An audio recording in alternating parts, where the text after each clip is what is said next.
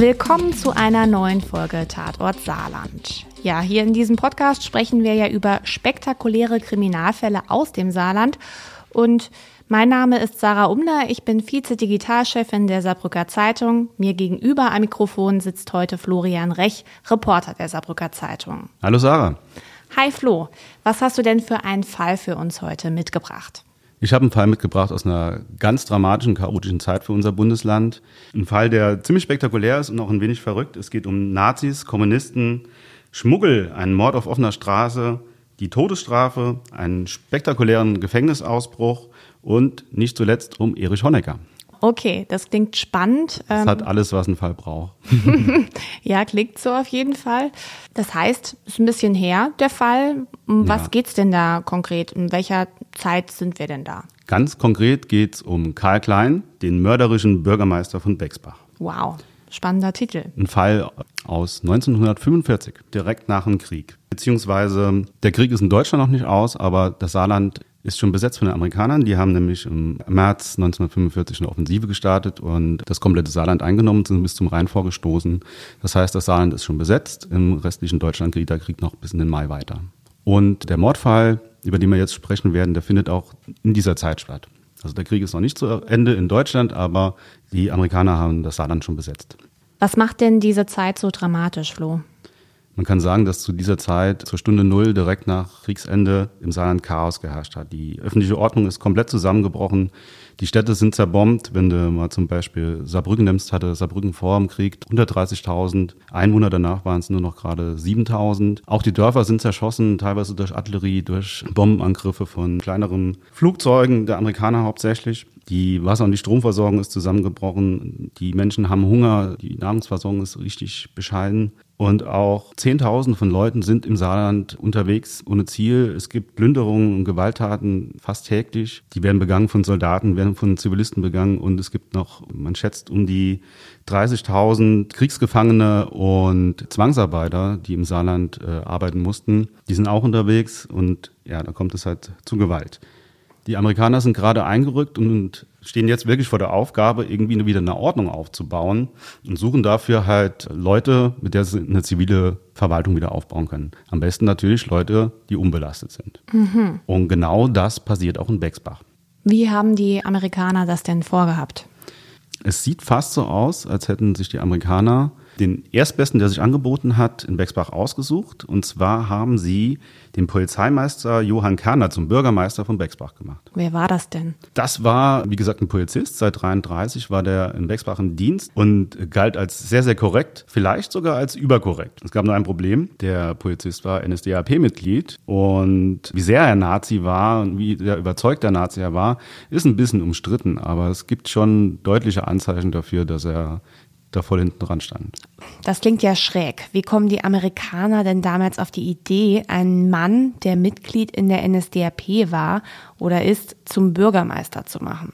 Das ist eine gute Frage. Die standen halt wirklich unter Zeitdruck. Wenn du jetzt zum Beispiel als Vergleich mal Saarbrücken nimmst. In Saarbrücken wurde zwei Tage nachdem die Stadt besetzt wurde, direkt schon ein Bürgermeister eingesetzt. Das heißt, die hatten schon bestimmte Listen mit Leuten, die sie als äh, unbelastet angesehen haben. Aber ob die für jedes kleine saarländische Dorf oder jede kleine Stadt wirklich so eine Liste hatte mit Personen, weiß man nicht. Wahrscheinlich haben die mit Leuten geredet, wer ist dann ganz gut, wer ist gut angesehen. Und so fiel die Wahl auf Johann Kerner. Mhm. Allerdings dauert es nur Tage, da wird äh, Johann Kerner von der Militärregierung der Amerikaner in Homburg einbestellt und ihm wird mitgeteilt, dass er von seinem Bürgermeisteramt schon wieder enthoben wird und dass statt ihm Karl Klein zum Bürgermeister ernannt wird. Ah ja, so viele Namen, so viele Infos, klingt alles etwas kompliziert. Kerner, Polizist und NSDAP-Mitglied, ist also wirklich nur für kurze Zeit Bürgermeister von Bexbach. Also wirklich nur wenige Tage ist er das. Und dann plötzlich gibt es ganz schnell einen Nachfolger, Karl Klein. Wer war denn dieser Karl Klein? Karl Klein, kann man sagen, ist das politische Gegenstück zu Johann Kerner, dem Polizisten. Er ist nämlich seit Jugendtagen Kommunist und gilt deshalb auch für die Amerikaner als nicht vorbelastet. Er war kein Nazi. Zu Karl Klein gibt es zu sagen, er war 44 Jahre alt, ist, als er zum Bürgermeister von Wexbach wurde. Er ist vom Beruf Metzger und Kneipenwirt und er spricht zudem Englisch, was wahrscheinlich für die Amerikaner auch ein Grund war, dass sie ihn als Vertrauensperson herangezogen haben.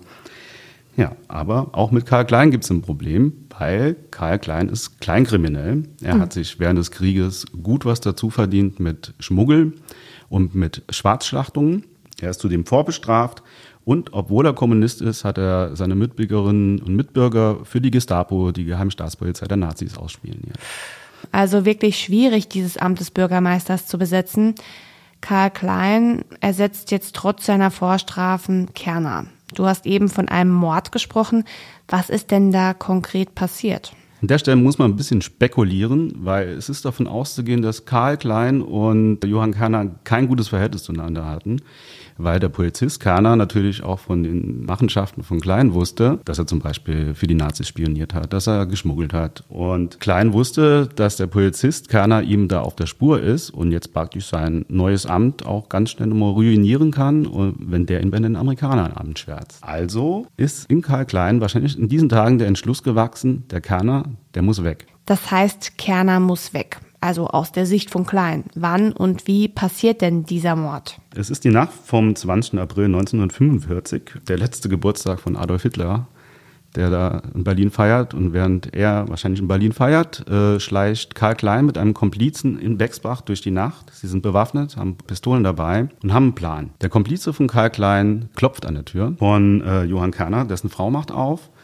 Und der Komplize bestellt praktisch den Dorfpolizisten zum Bürgermeister ein. Soll so, sofort kommen, es wäre irgendwas Schlimmes passiert. Okay. Obwohl die Frau so ein bisschen skeptisch ist, macht sich der Kerner auf und will zum Haus des Bürgermeisters.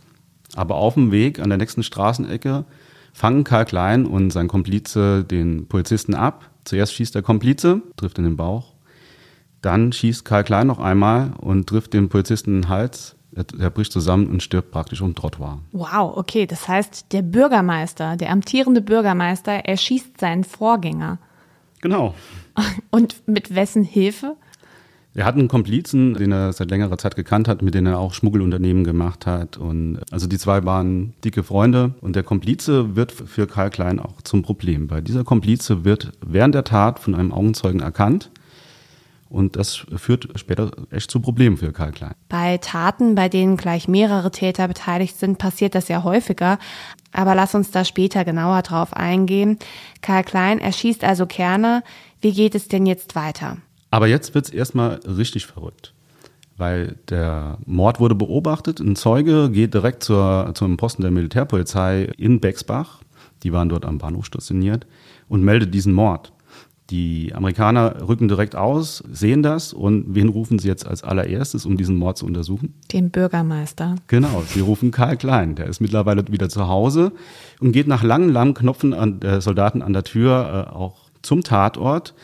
Und als allererstes verhört oder befragt äh, der Bürgermeister die Frau des Mannes, den er gerade vorher, eine Stunde vorher erschossen hat. Okay, das klingt aber wirklich komplett verrückt. Hat er sich da, also natürlich kann man das wahrscheinlich heute nicht sagen, aber hat er sich da gar nichts anmerken lassen? Also ganz unauffällig hat er sich scheinbar nicht verhalten, weil die Scharade fliegt auch recht bald auf.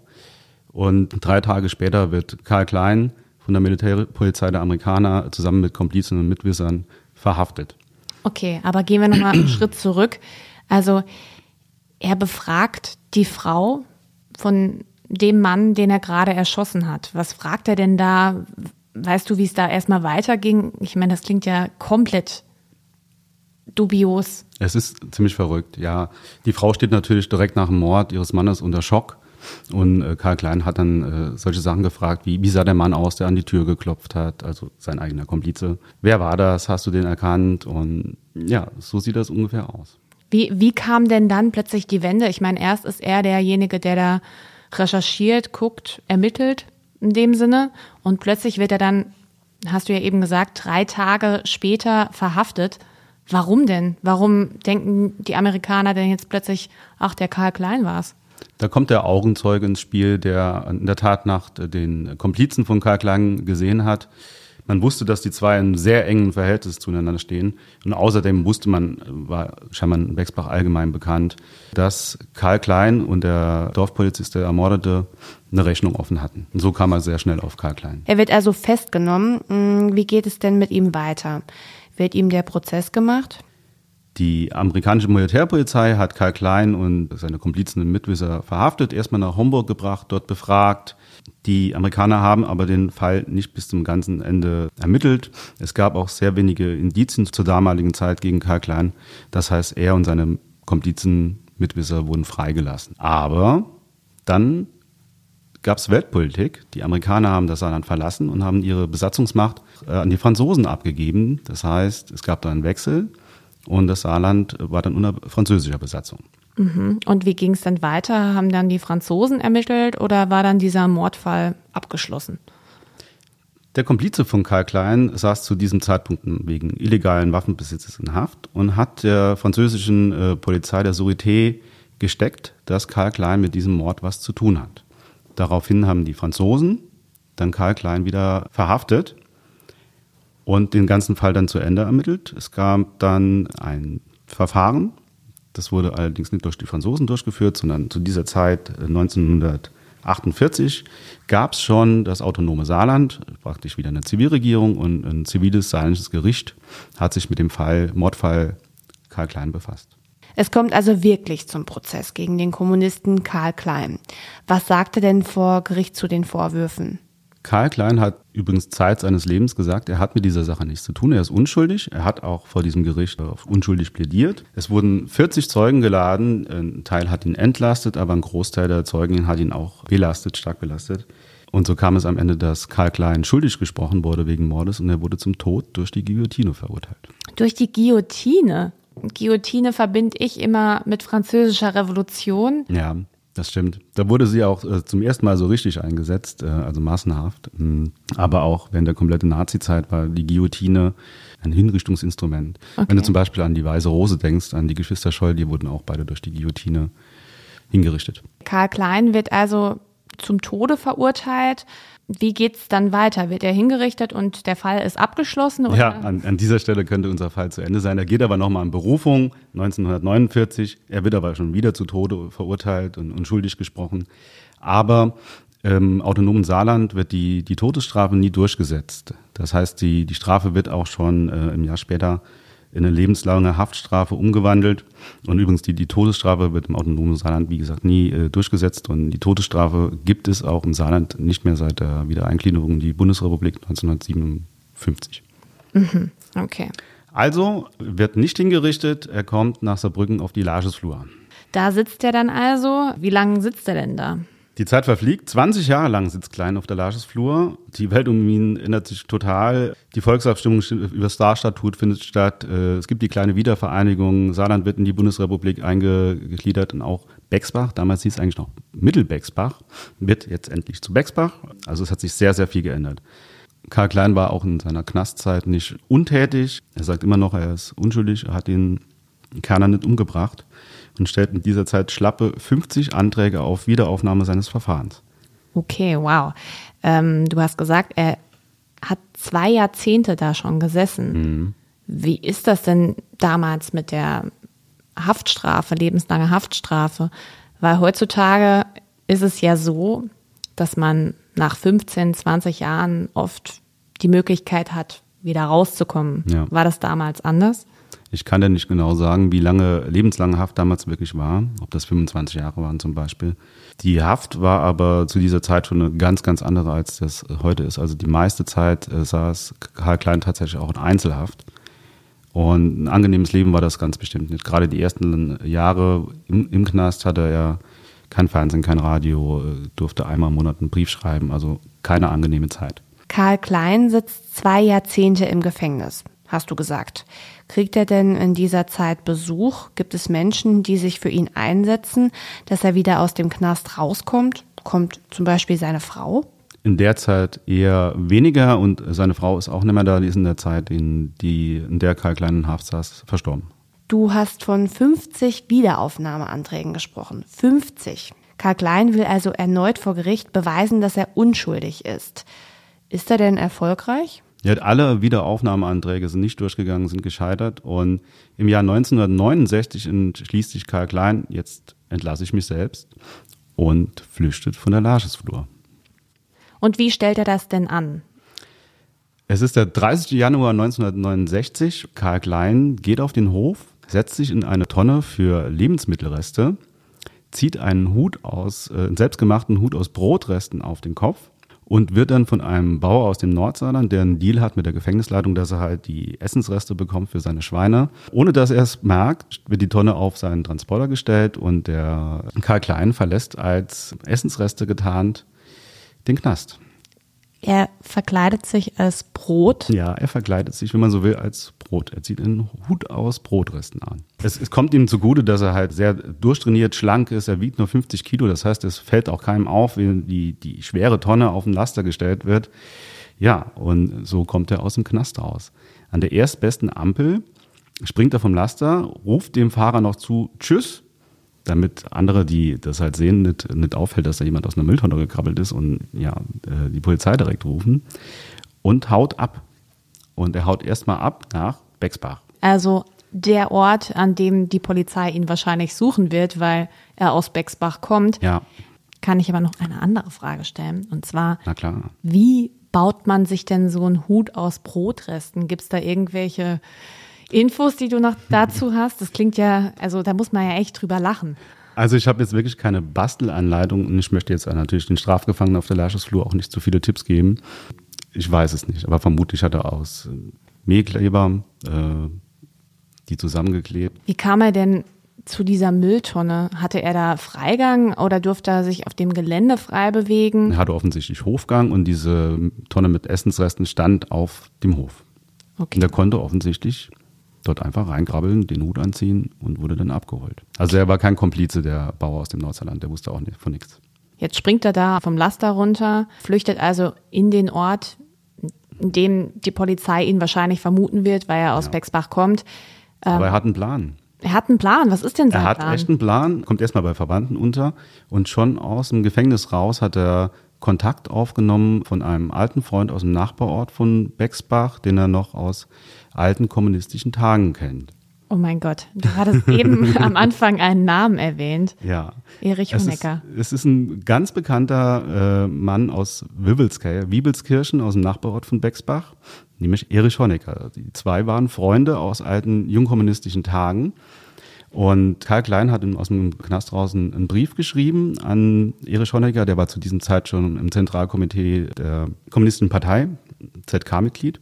Erich Honecker hat Karl Klein politisches Asyl in der DDR angeboten. Also war es jetzt Kleins Plan zunächst, in die DDR zu flüchten und dort äh, unter den Fittichen von Erich Honecker Zuflucht zu finden. Aber auf die DDR hat er dann doch nicht so richtig Bock und er hat diesen Plan verworfen.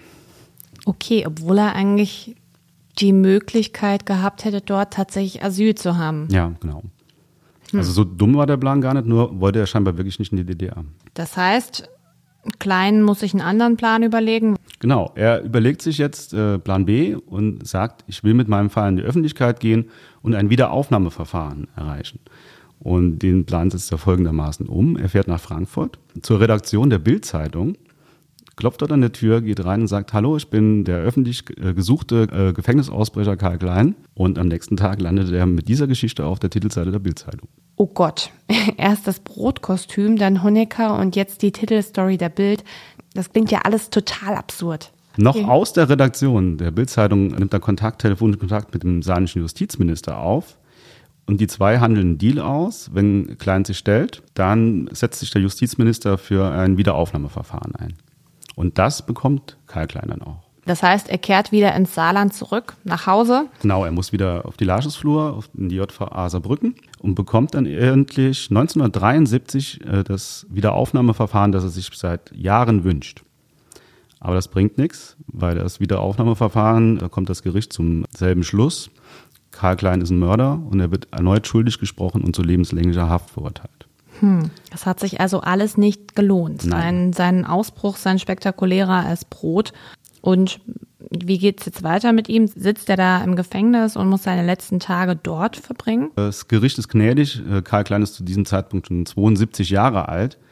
Und die Strafe wird ihn mal lassen. Er muss also nicht mehr in den Knast. Er wird freigelassen. Und wohin kehrt er zurück? Natürlich nach Bexbach, wo er bis 1992 lebt und als Bürgerschreck und Querulant gilt.